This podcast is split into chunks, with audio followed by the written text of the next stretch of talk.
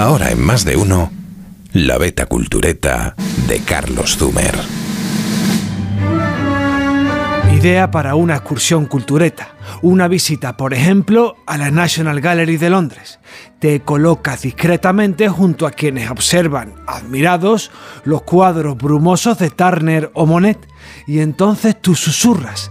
No es impresionismo, es polución.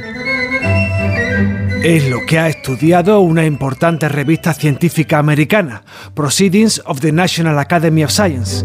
Razonan sin quitar mérito a aquellos pintores que tanta nebulosa fue tanto circunstancia como vanguardia, que un cuadro pionero como lluvia, vapor y velocidad no solo es una nueva manera de pintar una locomotora y esconderla, también una reacción a un estado concreto del aire y una reacción sistemática porque los investigadores examinaron 60 cuadros de Turner y Monet a lo largo del siglo XIX, midieron cómo de borrosos son con un modelo matemático y lo cruzaron con los datos disponibles de polución de la época. La coincidencia es mayor del 60%.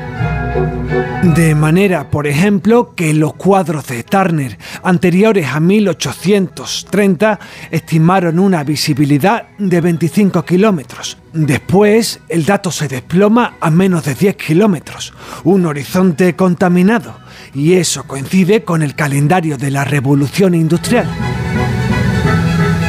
Dos cosas más susurraría a nuestro incauto visitante al museo. La ironía de que fueran los denostados y contraculturales impresionistas quienes mejor retrataran el signo de su época, las feroces chimeneas que empujaron a las naciones. Y la ironía de que fuera justo entonces cuando los pintores salieron por fin a trabajar al aire libre. La tecnología de los nuevos tubos de pintura lo permitía. Y que se encontraran ahí fuera, quiero decir, un mundo más difícil de respirar que nunca.